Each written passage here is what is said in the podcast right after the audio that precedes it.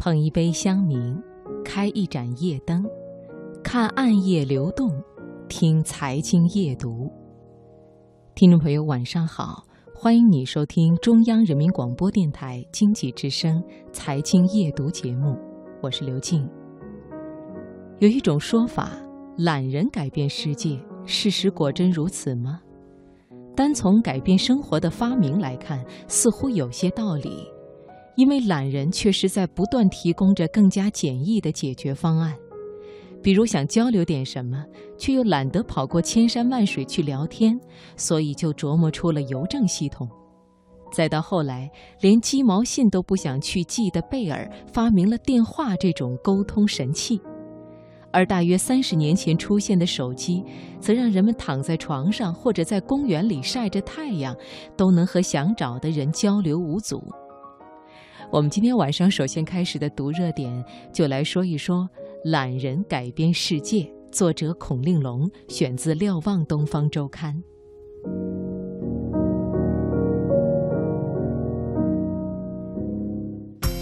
把握生活的脉搏，读出热点的精华，读热点。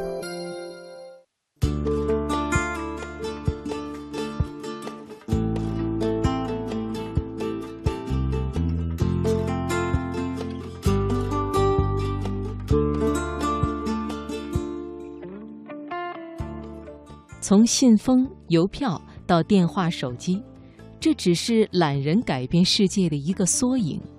在更大的维度上，大家可以发现，生活中处处留下了懒人发明的印记。如果列一个最勤劳民族榜单的话，我们中国人的排名肯定不低。邻居日本人估计也会榜上有名，因为在一些人的印象当中，日本社会就像是一个蜂巢社会。在井井有条的秩序中，每个成员都在勤奋劳作，所以乍看起来如工蜂一样的日本人和懒并不沾边。但是事实上，日本经常出现一些让人瞠目结舌的黑科技，让人们能够在方方面面偷闲。俗话说：“舒服不过倒着。”如果能一直躺在床上，是不是很舒服呢？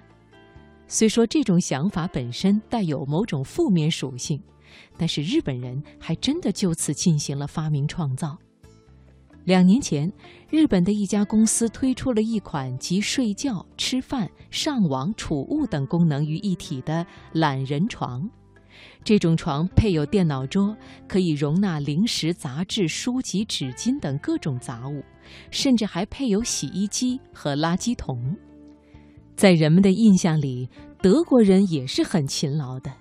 可有趣的是，在开发懒人神器方面，德国人一点儿也不落后。